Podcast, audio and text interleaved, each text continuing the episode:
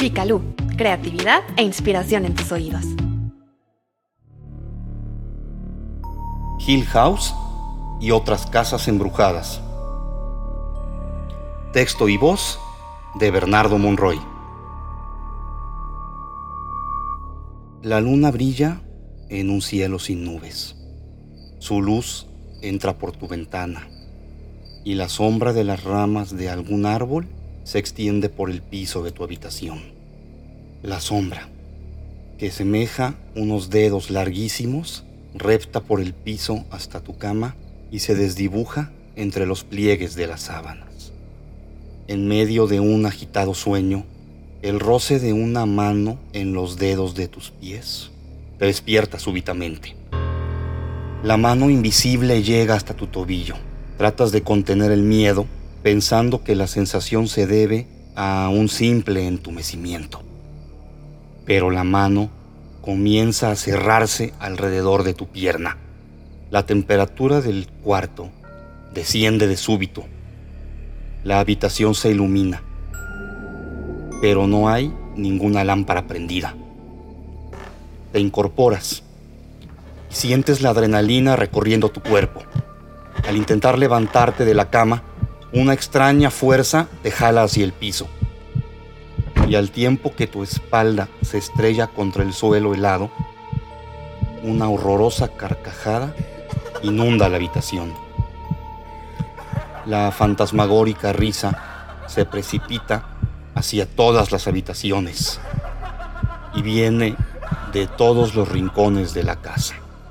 Es una diabólica carcajada omnipresente que, al mismo tiempo, parece no estar en ningún lugar. De entre todos los motivos usados por el género de terror, en películas o en literatura, uno de los más populares e inquietantes es el de las casas embrujadas.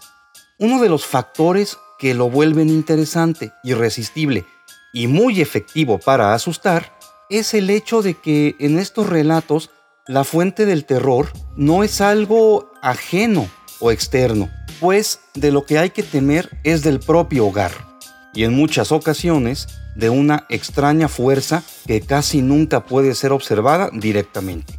Quizás sea este factor el que ha vuelto a las casas embrujadas un escenario narrativo muy común que puede ser visto y leído cientos de veces.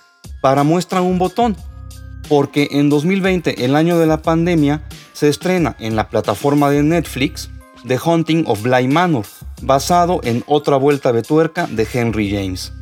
Con o sin coronavirus, sin duda, tenemos mucho tiempo para casas embrujadas. Uno de los ejemplos más famosos es el de la mansión Bly, que ya mencionamos, y aparece en la novela Otra vuelta de tuerca de Henry James.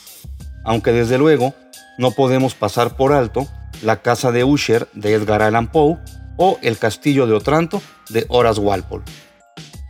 Este tipo de historias abundan y hasta en la literatura nacional podemos encontrar obras de extraordinaria calidad literaria que tratan del tema como Aura de Carlos Fuentes y otras de calidad pues muy cuestionable como Cañitas de Carlos Trejo.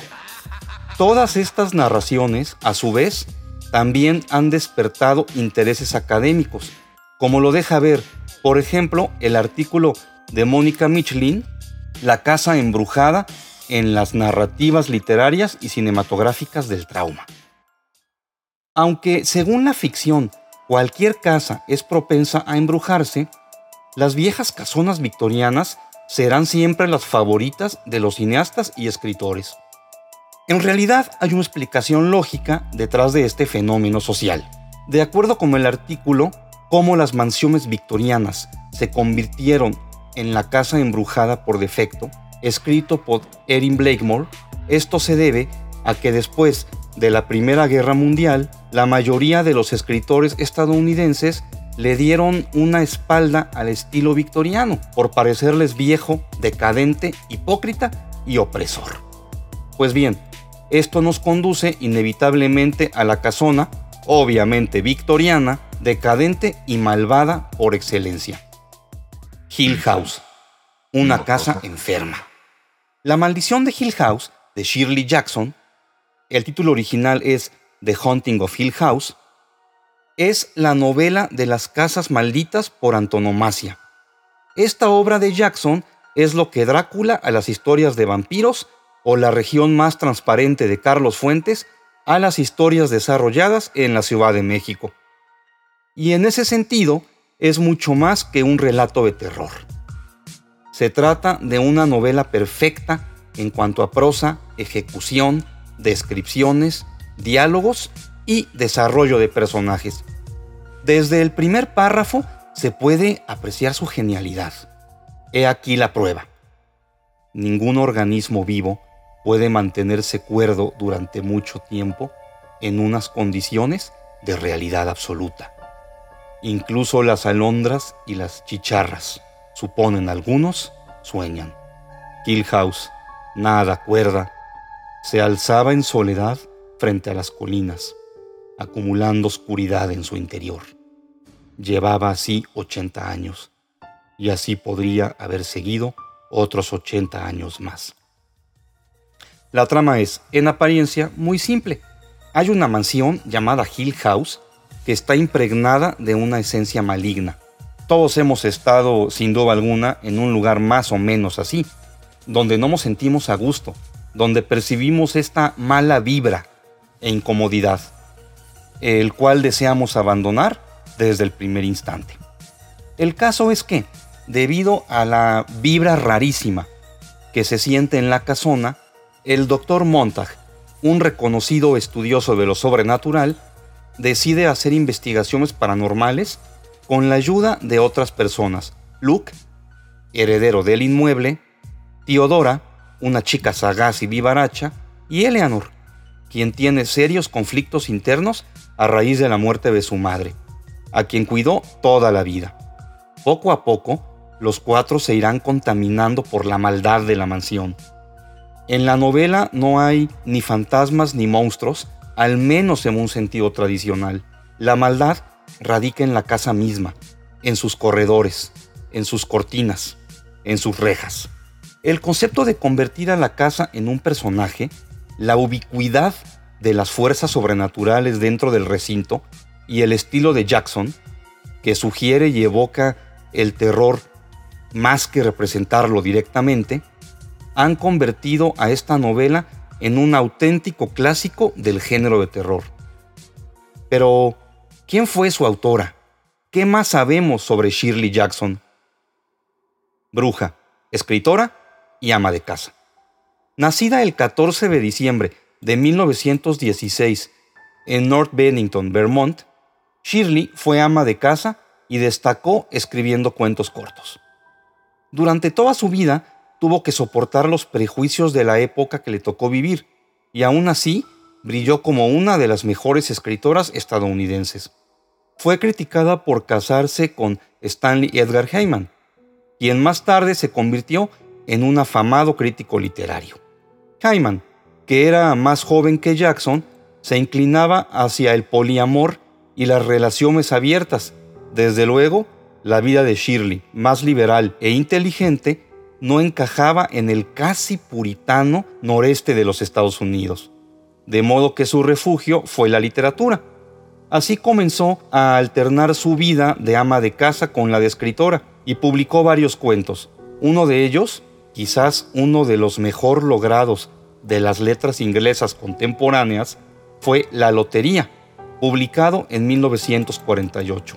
Y aunque este cuento fue uno de los grandes éxitos de Jackson, sería 11 años después que saldría a la luz su obra maestra, que estamos hablando obviamente de Hill House. Para crearlo, Jackson se inspiró en una casa real, la mansión Winchester, que es propiedad de Sarah Winchester, viuda del creador de los famosos rifles. La señora Winchester siempre aseguró que su hogar estaba maldito por todas las almas en pena con las que su fortuna se forjó. Y fue por eso mismo que se dedicó a modificar su casa hasta el día de su muerte. Dichas modificaciones fueron, en su mayoría, un sinfín de escaleras y puertas que no conducían a ningún lado. En 1965, Shirley murió de insuficiencia renal. Años después, se descubrió que era una mujer congruente con sus motivos literarios, pues le gustaba practicar la brujería. Tenía una ouija y, según sus parientes cercanos, hasta sabía realizar efectivos conjuros. La eterna casona. Shirley, al igual que un fantasma, vive eternamente gracias a su obra. Su novela inspiró a Stephen King para escribir El Resplandor, y los más importantes autores del género, como Richard Mason o Neil Gaiman, le rinden pleitesía.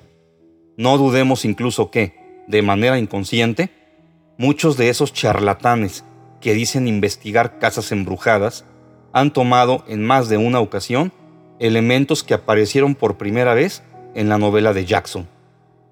Quizá lo han hecho sin saberlo, pues mucho de lo que vuelve especial a Hill House se ha vuelto ya parte del imaginario colectivo. Gracias a la adaptación de Netflix, que por cierto es una versión muy libre pero excelente, Hill House ha resucitado del olvido para ocupar su merecido lugar en el terror moderno. No cabe duda que, como dice la autora de la novela, la oscura mansión estará en pie durante muchos siglos, y lo que sea que camine por sus pasillos, siempre caminará solo.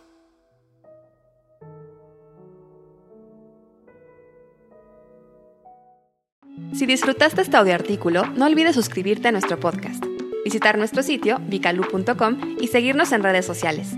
En Facebook, Instagram y Twitter puedes encontrarnos como arroba revista. Gracias por escucharnos y hasta la próxima.